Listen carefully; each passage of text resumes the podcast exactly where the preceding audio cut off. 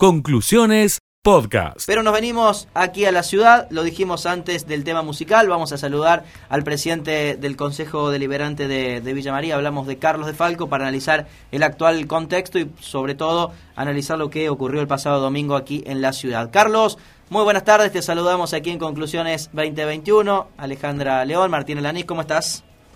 ¿Qué tal? ¿Cómo les va? Un gusto grande, Martín, a Alejandra y a toda la audiencia, por supuesto. Qué lejos parecen las elecciones del domingo, Carlos, ¿no? Teniendo en cuenta todo lo que ha ocurrido en esta semana.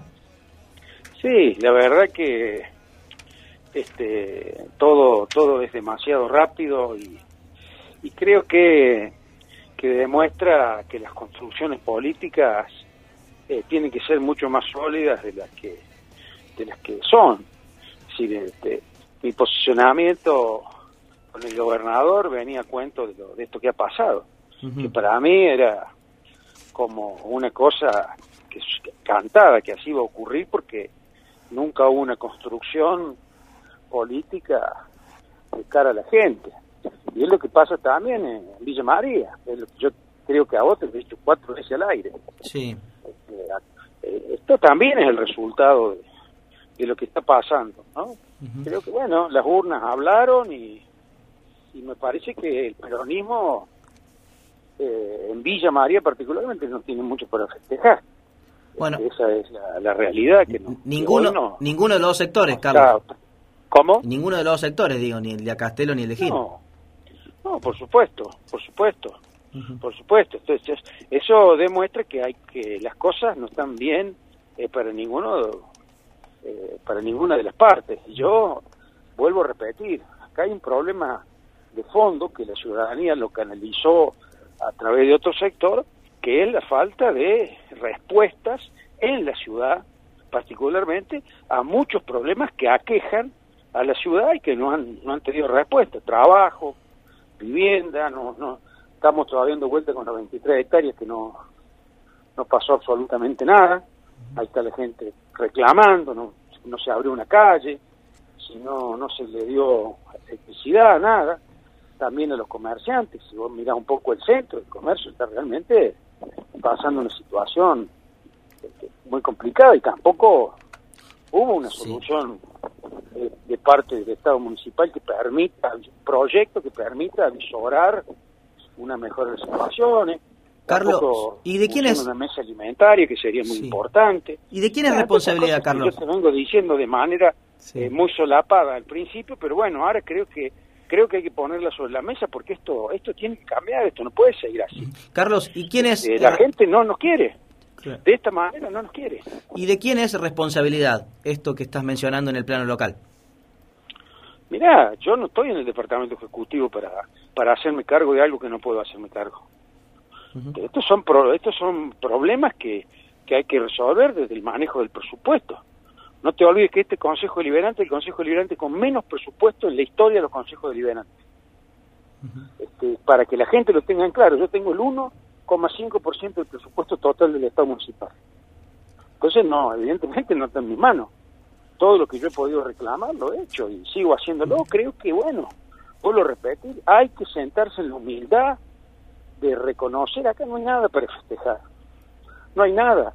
Porque en realidad, juez, eh, ganó, no tenía ni un fiscal, no tenía ningún partidario, nunca fue a hacer una propuesta concreta, más allá de, decir que lo va a meter en cana, que son todos choros, pero no hay una propuesta concreta, sin embargo ganó. Bueno, ¿de quién es la responsabilidad?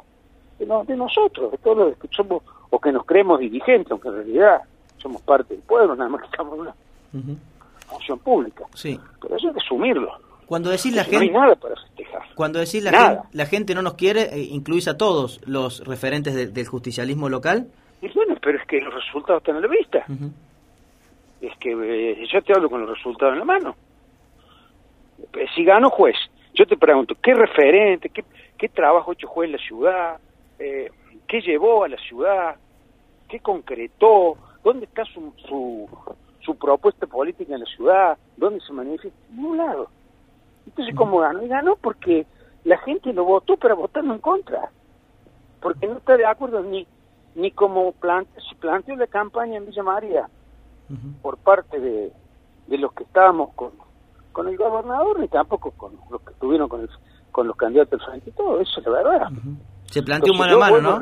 Se planteó como a si mí fuera... Me parece que hay que cambiar, hay que relanzar el gobierno. ¿Y hay si que no? relanzar el gobierno. Y si no, Carlos, ¿cuál puede ser la consecuencia? ¿Cómo? Y si no, ¿cuál puede ser la consecuencia si no se relanza el gobierno y no se reconfigura el espacio justicialista? Mira, el, el, las consecuencias, la verdad que es muy difícil avisorarlas ahora. Porque, pero yo me, me, manejo por lo que pasa hoy. Las consecuencias pueden ser, pueden ser muy, eh, puede ser hasta la, la pérdida de, de, la intendencia en algún momento. Uh -huh. si, si nosotros no, no somos capaces de volver a generar el entusiasmo de gente, bueno, estamos, estamos mal. Entonces, a mí me parece que en ese sentido, en, en, hablo particularmente de Villa María, yo creo que en la provincia el gobernador hizo una excelente elección. Este, eh, he estado con funcionarios provinciales, bueno, y el gobernador incluso ha tenido unas palabras para conmigo, me ha mandado dos, dos mensajitos cortitos, pero este, está muy satisfecho. Y creo que puede seguir sumando, porque tiene una mirada federal eh, muy importante. Yo escuchaba, creo que el gobernador de Misiones, diciendo los porteños no saben ni siquiera plantar una planta, y no quieren manejar eh, toda la agricultura y demás. Bueno, eh, algo, hay razones en eso. Entonces, acá hay, hay temas nacionales, y, pero hay un tema local que nosotros tenemos que resolver, que es el que yo te menciono. Sí, bueno. Me parece que de, estamos de cara a la gente cuando viene la elección.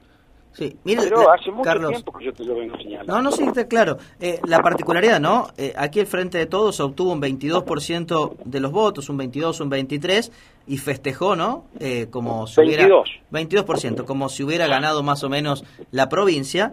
Y el y hacemos por Córdoba obtuvo en la, en la provincia de Córdoba un 25%, que históricamente es un número bajo para el peronismo de, de Córdoba, pero asimismo también ha celebrado eh, justamente una, una buena elección. Eh, ¿Hay conformidad con poco, Carlos, o, es un poco el, el, contexto, ¿no? En el cual, eh, evidentemente, la sociedad está mirando más a los dirigentes de la oposición que a los dirigentes del oficialismo. Mira, el Frente para la Victoria en la provincia de Córdoba ha hecho una elección muy mala. Sí. Yo recuerdo que cuando nosotros en el 2009 fuimos con el Castelo, eh, sacamos nueve puntos. Uh -huh. Y fuimos 60 días antes, tuvimos que buscar una candidata a diputada nacional y a Castelo fue el candidato a senador en medio del conflicto del campo. Sí. Sacamos 9%. Con Carmen Nebreda. Ahora con toda la obra pública y todo lo que, todo, bueno, no no alcanzó. ¿Por qué? Porque la, la necesidad de la gente pasan por otro lado. Uh -huh. Pasan por techo y trabajo. La gente quiere trabajar, quiere tener una casa quiere tener un terreno. Eso es lo que tenemos que mirar. A ver, va mucha gente a, la, a, verme al, Consejo Liberante a pedir una casa, a pedir trabajo. ¿Vos me has visto? ¿Y qué le puedo decir yo a la gente? No, mira, no hay trabajo, no hay casa, no hay lote, pero quédate tranquilo que va a haber una, auto, una avenida de circunvalación espectacular. Eso a la gente no le sirve. Entonces hay que solucionar esos problemas. Hay que solucionar los pequeños problemas que son importantes. Entonces a mí me parece que Pablo debería pensar todo esto. Yo la verdad que no sé cuál es el festejo, no no entiendo bien, está bien, puede ser que le, que le han ganado y que eso es bárbaro, pero bueno, es una victoria a los pirros. Es una victoria a los pirros. Para la política sí. Ha sido ha sido lamentable lo que ocurre. Lamentable, no por la gente, claro. ¿Tiene vínculo con...? Porque, sí. porque el candidato que ganó en nuestra ciudad no tenía un fiscal, no tenía un local, no tenía una propuesta de gobierno concreta. Ni un cartel, tampoco, ¿no? Es, ni un cartel publicitario. Claro, ni un cartel publicitario tampoco, ¿no? Porque lo hemos dicho aquí en la radio, ni siquiera un cartel se veía de, de Luis no, Juez, ¿no? Ni no. siquiera un cartel. No, no caminó la ciudad, nada. Bueno, entonces hay que hacerse esa pregunta. ¿Qué es lo que pasa? Carlos, ¿tiene vínculo? ¿Tiene diálogo, eh, algún vínculo, algún puente con el Ejecutivo local o no hay vínculo entre el intendente interino, en este caso Pablo Rosso, y el presidente del Consejo, Carlos de Falco? Bueno, ahora cada uno está en campaña, son estado en tiempos distintos. yo no tengo ningún problema de hablar con nadie, eh, para, para nada. Pero bueno, este, Pablo conoce perfectamente cuál es mi posición. Es lo que te estoy diciendo ahora, un poco más puntillosamente, yo se le he dado este, en reiteradas oportunidades. bueno, pero bueno, se ve que este, la, necesidad o lo que ellos piensan pasa por otro lado, yo creo que no. Vuelvo a repetir, mis, mis consignas son honestidad, responsabilidad y mucha contracción de trabajo. Por último... Eh, eso hay que basar, si la gente eso lo va a ver. Sí. Bueno, lo va a ver, pero hay que solucionarle. Por último... un pozo frente a tu casa, hay que taparlo. Claro. Porque ese pozo a, vos como persona te arruina la vida. No me importa si vos haces un, una autopista o lo que hagas. ¿Me entendés? Son los problemas cotidianos. Hay, hay demasiados problemas cotidianos que son los que hay que ir a resolver. Eh, a ver, yo, con todo respeto, me parece muy bien que arreglemos las plazas, queda muy lindo y todo, pero quizás todo ese dinero lo hubiéramos puesto, o hubiéramos tratado de permitirle a la nación usar ese dinero para generar loteo y demás, y después de, nuestro dinero, más adelante hubiéramos refaccionado la plaza. A mí me parece más, eh, más importante eso. Pero bueno, yo no estoy en, el departamento ejecutivo. Entonces, lo mío es una aspiración, es lo que yo haría. Carlos, por último, eh, el Consejo Liberante para esta parte final del año tendrá dos o tres discusiones eh, claves, ¿no? El presupuesto va a ser uno y el otro tal vez la licencia que va a pedir Martín Gil. De hecho, ya lo ha dicho aquí en la, en la radio, que si le toca eh, ser diputado nacional, con los guarismos obtenidos el pasado domingo, le va a alcanzar, por supuesto, para llegar a la Cámara Baja, va a pedir nuevamente licencia. Y dijo que si no consigue esta situación, si no consigue renovar la licencia, luego eh, activará o se activarán los mecanismos institucionales, lo digo textual, para resolver esta situación. No sabemos si es renunciar a la Cámara de Diputados y volver a la Intendencia o renunciar a la Intendencia para asumir como diputados, todavía no, no lo sabemos. ¿Ya tenés alguna posición definida en torno a este tema? Y te lo pregunto teniendo en cuenta que, que, fuiste, por ejemplo, eh, en las anteriores oportunidades, el que argumentó a favor ¿no? de la licencia de, de Martín Gil. Sí, eh, mira, eh, te faltó una ordenanza que es este, muy importante, que era tarifaria anual. Y la tarifaria, muy bien, está bien. También Presupuesto y tarifaria, exactamente, exactamente. Como van juntas... Presupuesto y tarifaria, bueno, se va a analizar como se analiza todos los años. No es la intención de quien te habla, ni de Julio Yola, ponerle piedra al gobierno, ni mucho menos. Nosotros somos, hacemos por Córdoba, así llegamos, así se, así se llama el bloque, y nosotros vamos a tratar de, de, de aportar, no de restar. ¿Cierto? Eso no es que nosotros no somos oposición al gobierno municipal. Que claro, que yo tengo una visión distinta de cómo manejar algunas cosas, eso no implica que uno sea oposición. Yo tengo la libertad de decirle a mí lo que yo creo que hay que hacer. Punto uno. Respecto a la licencia, y estamos muy lejos. Estamos muy lejos, las situaciones, la verdad, han cambiado mucho. Este, el pueblo ha dado una expresión, creo que hay que analizarlo hay que sentarse y analizarlo desde el punto de vista político. este, yo siempre me he basado en la parte jurídica, pero creo que también en esta, en esto, ahora sí creo en esta oportunidad que las urnas se han expresado. Y vamos a ver qué pasa ahora el 14 de noviembre.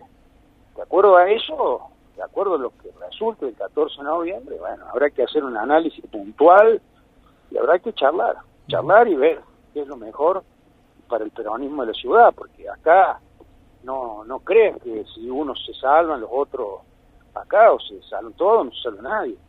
Este, peronismo dividido, fracturado, no es muy le va a ser muy difícil ganar. Esa es la verdad. Entonces hay que, hay que, me parece a mí, una vez que pase todo esto, convocar, volver a conversar, replantear. No se trata de, de quién ganó la supuesta interna, porque son victorias de los pirros. Este, ya te dije, el peronismo perdió, así que cada uno se hará cargo de la parte que le toca. Carlos. Eh, creo que la unidad es muy importante y para eso hay que ser generoso y hay que convocar a los peronistas. Realmente, porque el peronismo y, los, y muchas personas peronistas de gran fuste pueden aportarle mucho al gobierno, pero muy mucho. Entonces creo que hay que tener esa generosidad y uno tiene que estar siempre dispuesto a conversar. La política se trata de eso, del diálogo. Carlos, se trata de confrontar. La gente está cansada de la confrontación. Eh, es un poco eso. la ciudadanía quiere una respuesta pequeña, una esperanza. Sí. Eso es mi opinión. Exactamente, es un poco creo que el mensaje que también se espera del gobierno central por estas horas. No te escucho, perdón. No, digo que es, me parece es un poco el mensaje que espera la ciudadanía por estas horas del gobierno central, ¿no? Un poco de esperanza, un poco de calma, de, mesura y, de un norte, exactamente. Es un poco lo que se Pero sobre que estamos mal, ocurren todas estas cosas. Es realmente un... Es como pegarse un tiro en los pies. Más o menos. Es una cosa que no se puede creer lo que está pasando a nivel nacional. Eso para mí también va a tener mucha implicancia en las elecciones del 14 de noviembre. Carlos, te agradezco. Bueno, estamos llegando ya al final.